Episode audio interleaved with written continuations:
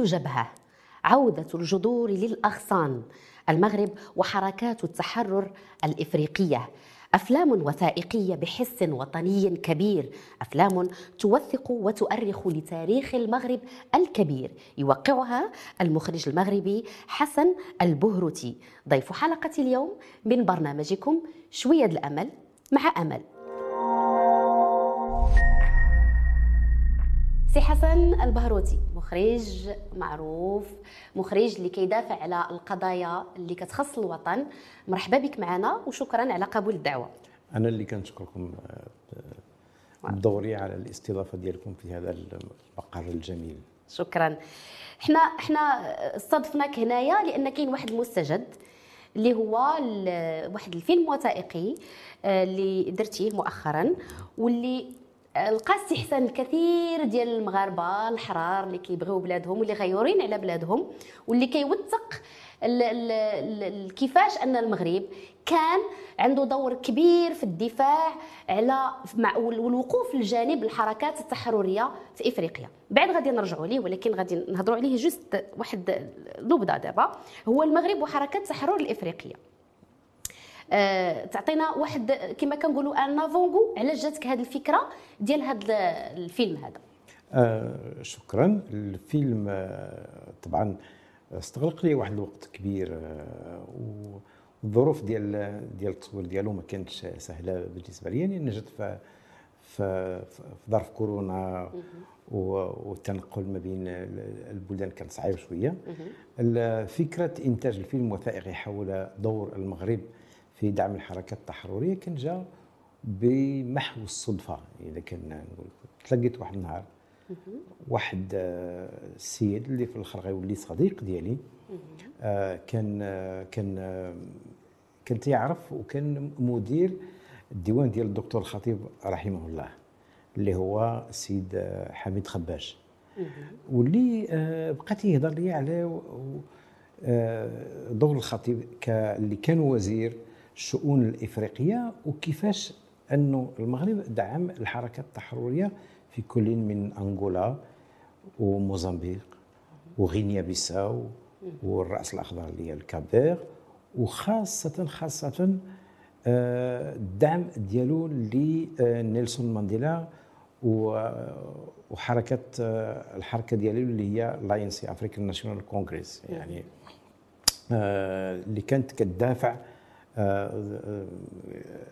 كتدافع حول استقلال آه، يعني contre l'apartheid contre وما يسمى الميز العنصري في في, في, في أفريقيا. الجنوبية. آه وكانت المغرب دعمهم بالمال وال والعتاد والسلاح وخاصة دعمهم حتى سياسيا. آه يعني كانت بالنسبة لي اكتشافات. قصة قصة مهمة. بديت كنبحث بشوية بشوية بقيت كنقرا عليهم وجبرت بأنه يعني ملف مهم جدا. يعني خصني كان لابد أنني ننتقل إلى اي المكان يعني الدول الإفريقية اللي هي أنغولا انتقلت له.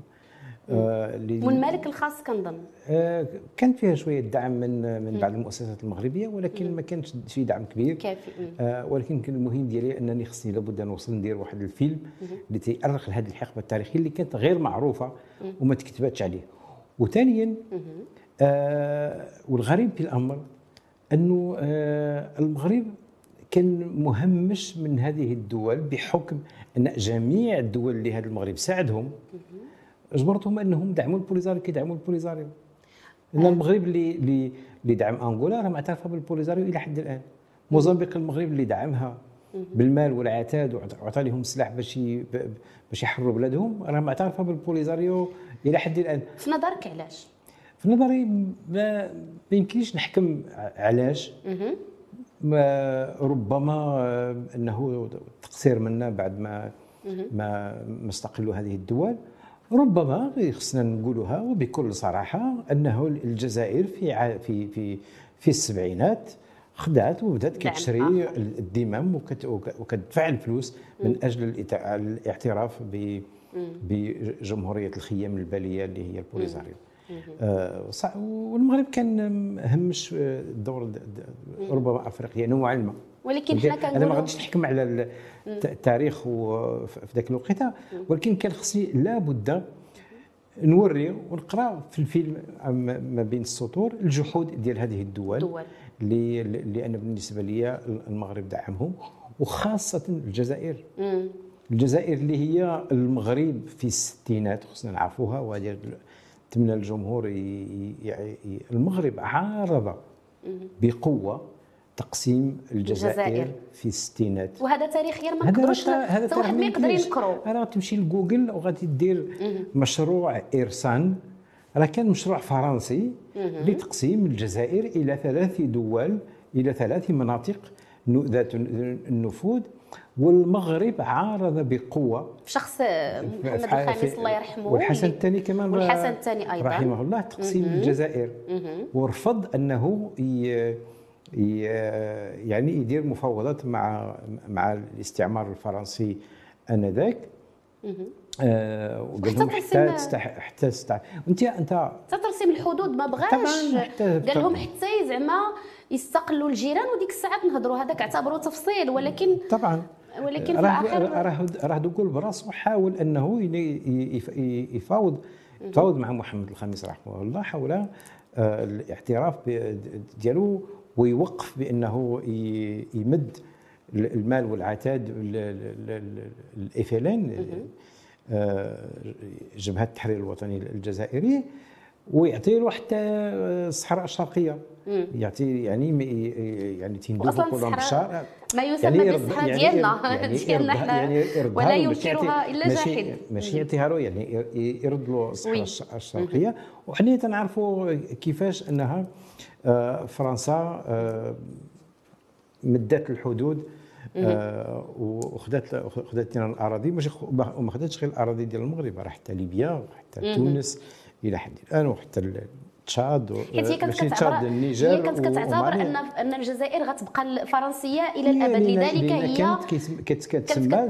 كانت بحال un département d'outre-mer اللي كانوا كيسموها. l'Algérie française تماما قبل ما ندخلوا في هذه التفاصيل أنا ما كرهتش تقول لي بعدا شحال خدا لك الوقت هذا الفيلم وثائقي وهو كنظن الثالث كنظن بعد هوية جبل وعودة الجذور للأغصان درتي المغرب وحركة هو الافريقيه ال- ال- ال- الشريط الوثائقي الخامس. هذا الشريط الوثائقي الخامس. الخامس. وكلهم يصبون في توثيق واحد الحقب تاريخية وكتعطي للمغرب واحد الحق ديالو. عندي جوج أسئلة دابا ونمشيو للتفاصيل. شحال استغرق لك هذا الفيلم الوثائقي؟ وعلاش اختاريتي هاد المواضيع بالضبط اللي كتوثق لواحد الحقب ديال تاريخ المغرب؟ اولا علاش نجاوبك على السؤال الأخير؟ آه علاش؟ لأن ديما آه تنحاول ندير شي مواضيع اللي هي صعيب التناول ديالها وما وما تخدماتش في اسي آه، وما بشكل تخدماتش. على الساحه الإعلامية.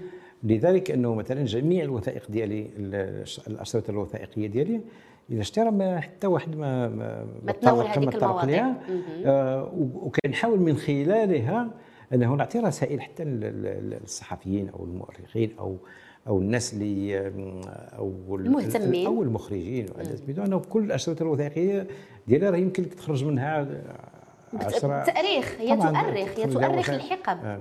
أنا الفيلم ديالي الأول كان آه، كون حول تاريخ المسائل الخضراء. هو آه، حتى واحد ما كان دار فيلم على المسائل الخضراء. وأنا جي آه، قررت أنه باش ندير فيلم على المس- المسيرة الخضراء لأن آه، بعد القراءة ديالي والأبحاث اللي درت على المسيرة الخضراء قلت كيفاش أنه واحد الشخصية اللي هي سمي- سميتو الحسن الثاني الله يرحمه اللي كان آه، كان عايش حقب تاريخية صعيبة في السبعينات بحكم les les tentatives de coup d'état ديال 71 و 72 وكيفاش أن هذا السيد هذا في 74 قرر آه، فكرة يدير واحد المسيرة. وحنا كنعرفوا بأن في ذيك الوقيتة كان المغرب الأزمات الداخلية و وعاد و- خارج من واحد الحقبة خارج من الحقبة وهذا. وكانت وكانت الجزائر كانت قوية في في ذاك بحكم فترة. أنه الثورة ديالهم وكانت عندهم عندها واحد النوغه أو نيفو انترناسيونال آه كيفاش أنا السيد هذا؟ قرر إنه يدير واحد المسيرة وخاصة كنعرفوا بأنه 72 ما كان عندنا l'armée كانت مهزوزة كانت décapitée وبزاف ديال les généraux آه توفى و l'armée ما كانتش زعما كانت لا. وفي الأخر انه قرر يدير واحد المسيرة. donc خصني يعني بالنسبة لي الفيلم الأول كان un hommage آه لا ميموار ديال ديال الحسن الثاني اللي بالنسبة لي أنا شخصيا يعني واحد الحدث تاريخي يعني لابد أنه يؤرخ و ويتعطى كدرس بالنسبة للأجيال القادمه مسيرة خضراء اللي جمعت 350 ألف مغربي اللي وحدات المغرب. ماشي سهلة في هذيك الوقيتة وحدات جميع اللي وحدات المغرب. وتنعرفوا بأنه مثلا في جميع الخطابات ديال الحسن الثاني الله يرحمه بعد انه كان كيهضر على المسيرة. بقاش ملي كيجيب خطاب كيهضر على المسيرة مسيرة التنمية مسيرة النماء مسيرة ال ال ال يعني فوقاش ما كيجبد المسيرة لأن بالنسبة لي راه واحد الحدث اللي نجح إنه في توطيد وتوحيد الشعب المغربي. نرجعوا عاوتاني للمغرب وحركة التحرر الإفريقية. شي حاجة اللي اللي اكتشفتيها أنت براسك واللي فاجأتك؟ واللي لحد الآن باقيه عالقه لك في الذهن ديالك. أنا بالنسبة لي الحاجة اللي اللي اللي خلتني وشجعتني كثير إنه ندير واحد الفيلم في هذا الشأن إنه الجيران ديالنا كانوا تيهضروا بأنهم وتيزوروا التاريخ لانهم هما اللي ساعدوا الحركة التحررية الإفريقية وأنهم هما اللي اللي ساعدوا من دابا دخلوا في مرحلة الاحتراف دابا ديال التزوير. إيه راه دوك خصني لابد ان نجاوبهم بواحد الطريقة ماشي بالكذوب ولكن بالوثائق. بالوثائق. أنا راه انتقلت لجنوب أفريقيا.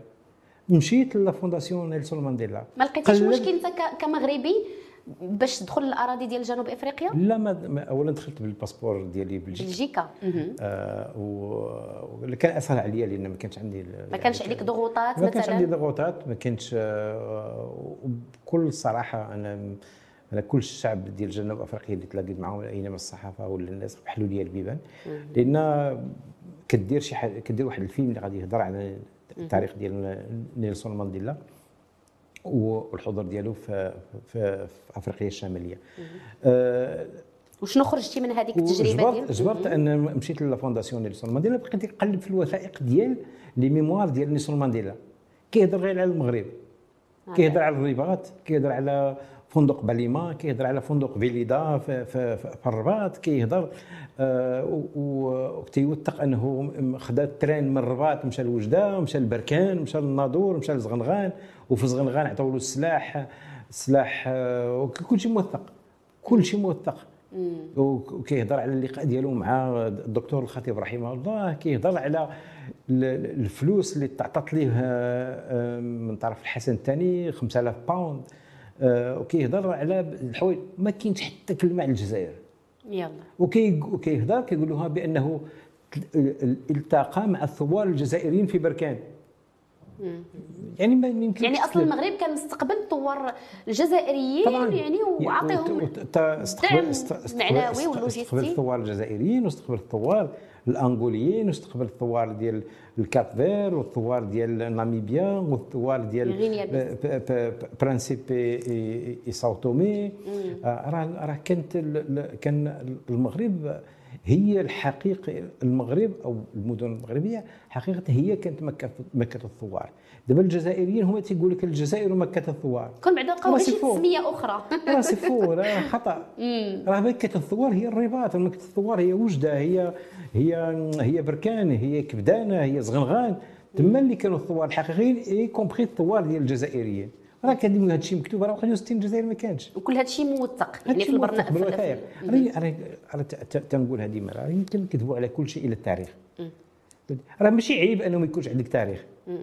راه يمكن تصنع التاريخ ديالك. بحال دابا دايرين بزاف ديال الدول فتية بحال دول الخليج ميريكان براسها. ميريكان براسها دولة ما عندهاش شي تاريخ اللي قديم ولكن صنعوا التاريخ ديالهم.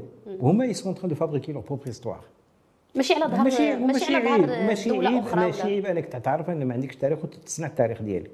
لا هما يصنعوا التاريخ ديالهم ولكن ماشي على ظهر دولة أخرى. أو لا عن طريق الكذب أو طريق تزوير الحقائق. المغرب أول دولة اعترفت بأمريكا. وراهي مكتوبة. هذا باعتراف حتى الرؤساء الأمريكيين نفسهم. وتيجيو هما كيقول لك لا الجزائر اعترفت. أين كانت الجزائر؟ هذا هو الإشكال. هذا هو الم... ال- المشكل. قالت يمكن لك تكذب على كل شيء إلى التاريخ ما يمكنلكش راه ماشي قلت لك ماشي عيب أنه تكون تكون ما عندكش تاريخ ولكن يمكن لك تصنع تاريخ ديالك وما تركبش على تاريخ ال- ال- الناس الآخرين. راه المغرب كانت دولة بحق بحد بحد ذاتها. نهضروا على العراقيل اللي لقيتيها خلال تصوير الفيلم؟ لا كان كان كان عندي مشكل كبير في ال- في التواصل مع هاد الناس اللي عاشوا ذاك الحقيقة. دوك كان خصني لابد ندير فيلم وثائقي صحيح حقيقي.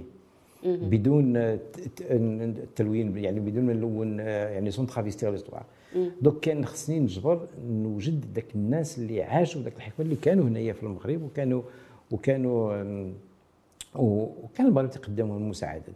وحيت هما غادي يكونوا تقدموا في السن شوية ما لقيتيش مشكل؟ كاينين. لا كاينين الناس اللي مازال شوية بخير والحمد لله.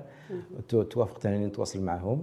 لا في أنغولا لا في جنوب أفريقيا لا في لا في, في, البرتغال. كاينين اللي اللي عاشوا تيفكروا ذاك الحقبه الحمد لله توفقت وتيعترفوا لي وعطاو لي الوثائق اللي هي آه، مثلا في موزمبيق مشيت لل archives nationales de, de موزمبيق وجبرت وثائق تهضروا على المغرب.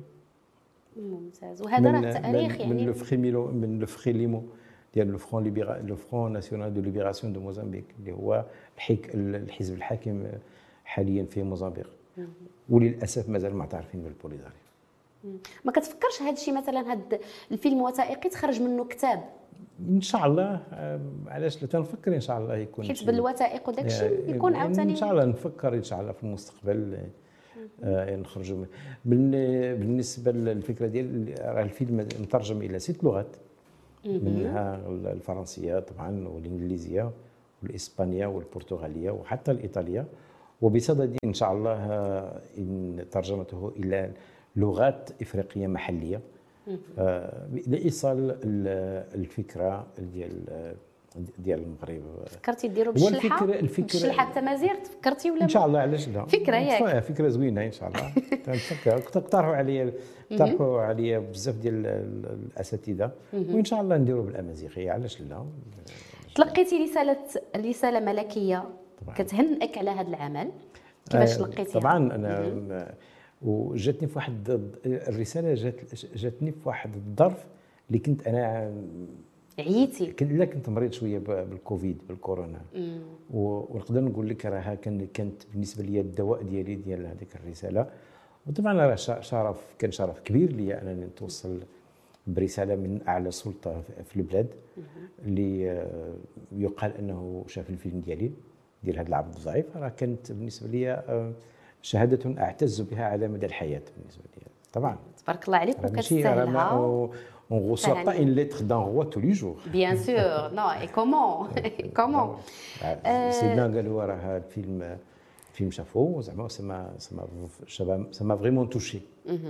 عندك دابا آه، ما عرفتش واش عندك شي فكرة على شي ف- فيلم وثائقي اللي باغي ديرو؟ واش. هذا الفيلم هذا عطاك إلهام؟ أو بين لك بحال واحد le fil conducteur بحال واحد الخيط رابط اللي غادي يعطيك فكرة على شنو مازال باغي دير أنا أو لا؟ أنا طبعا أنا غادي غادي غادي نتابع المشوار ديالي في هذا المجال. مازال غادي ندير فيلم آخر خاص آه، ندير له l'épisode 2 ديال هذا الفيلم هذا. بالك بالك ما- مازال كاين ما يتقال ومازال يتقال مازال كاين ما مازال. مصادر آه، ديال كاين بزاف ما يتقال كاين كاين بزاف ما يتقال. وكاين آه، إن شاء الله آه، العام الجاي غادي يكون واحد الفيلم آخر في نفس في نفس السياق. نفس السياق. والطبخ المغربي حتى هو عنده تاريخ ما نديرولوش شي طبعا حاجة طبعا. طبعا. كنت ماشي غير. الطبخ. ماشي غير ماشي غير الطبخ حتى اللباس القفطان. طبعا طبعا. الفيلم آه، واش آه، درتوا له برمجة أنه يدوز على آه، قاعات العرض ديال السينما المغربية؟ واش درتوا اتفاقيات مع القنوات المغربية باش الناس تستافد إن وباش شاء الله إحنا أنا الآن راه داز في دوزيام العام اللي فات. وغيتم إن شاء الله غي غيمر على بعض القنوات المغربية ربما القناة الأولى أو ميديا. حنايا بصدد نشوف معهم فوقاش يدوز وربما في شهر جويي أو وبذكرى 20 غشت أو ربما في نوفمبر آه، بذكرى المسيره الخضراء أو أو استقلال المغرب. كنشوفوا وغادي نبرمجوا إن شاء الله مع مع وزارة الخارجية بعدة عروض في آه، في دول افريقيا اللي هي آه، اللي هي كتنافس المغرب على الساحه الاتحاد الإفريقي. ونشوفوا حتى مع الطلبة الأفارقة اللي موجودين هنا في في في المغرب. باش نوصلوا الرسالة ديالنا ديال هذا الفيلم هذا محتوى الرسالة. الفيلم راه تي تيلخص ربما قرن ونص ديال ديال التاريخ ديال أفريقيا مع من بداية استعمار آه، أفريقيا في 1884 ومؤتمر برلين. حتى الحاضر يعني عودة وعلاقتها مع المغرب. وعلاقتها مع, مع المغرب, المغرب. وفي النهاية كنشوف يعني النظرة الملكية لاتجاه أفريقيا وخاصة بعد الرجوع آه، المغرب إلى الاتحاد الافريقيه والخطاب التاريخي اللي داروا المغرب آه، جلالة الملك الله ينصرو في أفريقيا اللي هي بالنسبة لي هو إن رود ماب يعني خريطه الطريق بالنسبة للتوجه المغربي نحو أفريقيا. الفيلم فيه شي ساعة و... ساعه ساعة و10 دقائق. ما فكرتيهش يتم العرض أيضا على المدارس باش هذا فكرة باش الوليدات ديالنا يعرفوا التاريخ ديال بلادهم. هذا فكرة إن شاء الله قصد قصد الدراسة. غادي نعرضوها إن شاء الله مع وزارة الاتصال أو أو وزارة التعليم التعليم, التعليم باش باش يتم برمجته آه ويكون عندهم des copies لأن هذا هو الهدف أن أن هذه الاجيال تعرف التاريخ ديال بلادها يكون آه. عندهم des copies على باش آه يتم وحتى بالنسبة للجامعات المغربية. حتى الجامعات المغربية. المغربية. راه بزاف اللي ما عارفينش هاد ديال المغرب مع أفريقيا. خاصة أمام ما غاديش نقولوا الندرة ولكن المصادر اللي كتأرخ المغرب من من من الخمسينات لدابا قليلة. بزاف. قليلة بزاف, بزاف. لأن أصلا المغرب ما كانش تيأرخ ما كانش تي تي تي archivé contrairement اللي كان تيوقع كانوا تيديروا الفرنسيين في الجزائر. ولكن هذا لا يعني راك راك بزاف اللي تكتبوا كاين بزاف ديال الحوايج اللي تكتبات عليهم. خاص غير الواحد يقلب. راه كاين les archives ديال فرنسا كاين les archives ديال ديال الإنجليز. donc الواحد يخصو ياخذ الوقت ديالو ويقلب. هي ça prend beaucoup de temps mais ça mérite ça mérite ça mérite pour l'histoire et pour écrire أنا ça m'a pris دو طون ولكن هذا لا يعني أنني فقدت الامل ولكن الحمد لله تحصلت على بزاف ديال الوثائق. وكاينين المؤسسات المغربيه اللي عاونوني بزاف. مثلا السي السي الكتيري المندوب السامي للمقاومة. فتح لي les archives ديالو. وجبرت بزاف ديال الحوايج وعاونني شوية بزاف. بالنسبة لي les contacts وكذلك وزارة الخارجية. بكل صراحة راهم تواصلوا معايا وتواصلوا حتى والسفارة ديالنا عاوتاني في في أنغولا وفي موزمبيق بكل صراحة زعما قدموا لي الدعم اللازم وهما اللي اللي اللي اللي مشيت عندهم اللي اللي وراوني مهدوا لك شوية اللي وراوني telle personne اللي هذا. بكل صراحة قدموا قدموا قدموا لي الدعم اللازم آه، وداروا فيها نشكرك على الحس الوطني وكذلك عاوتاني عندك السي مقال ديال آه، وكالة المغرب آه، للتعاون الدولي. اللي هو بالنسبة لي واحد الشخص اللي قدم لي الدعم دعم. اللازم لا ماديا ولا لا ولا لي contact حتى هو بالنسبة يعني خص وبكل صراحة راه راه كاينين المؤسسات اللي خدموا معايا. سي حسن. بوحدي راه ما يمكنليش ندير لا أكيد أكيد. هو هذا هو كيكون آه النتيجة ديال واحد العمل اللي كيكون يعني فيه بزاف ديال الأطراف اللي كتساعد وكيكون عندها نفس الحس الوطني. وكنشكرك على أنك انتبهتي لهاد لهاد النقطة اللي كان خاصنا نردوا لها البال. لأن التاريخ ديال المغرب تاريخ عميق ويستحق منا أننا ننتبهوا له وأننا نعطيوه حقه. سي حسن يمكن شي ما عرفتش واش شي سؤال كان خاصني نطرحه عليك ما طرحتوش عليك إلا كان ممكن تقول لي ربما ما عرفتش إلا شي حاجة باغي تهضر عليها ما قلتهاش ليك ما نعرف. لا كل شيء كل شيء كل شيء واعر. دابا donc ما شكرا على الاستضافة ديالكم وأنا رهن الإشارة ديالكم إن شاء الله الله. يحفظك. كنشكرك بزاف. ووصلنا هنا لنهاية الحلقة ديال شوية الأمل. وعطيتينا بزاف الأمل في هذه الحلقة ديال اليوم. وكنتمناو أن بزاف ديال الناس يستلهموا منك هاد هاد الحس الوطني. وهاد يشوفوا فين كاين نواقص اعلاميا باش يعاونوك ويعاونوا الناس الغيورين على هاد البلاد باش أنا كنت مرحبا لأي تعاون اللي كيصب في خدمة هذا الوطن. ونوقفوا سدا منيعا لكل المحاولات التي التي تنال من هذا الوطن من طنجة ولن تنال منه. طبعا. وصلنا إلى نهاية هذه الحلقة. شكرا على حسن المتابعة وإلى اللقاء في الحلقة المقبلة.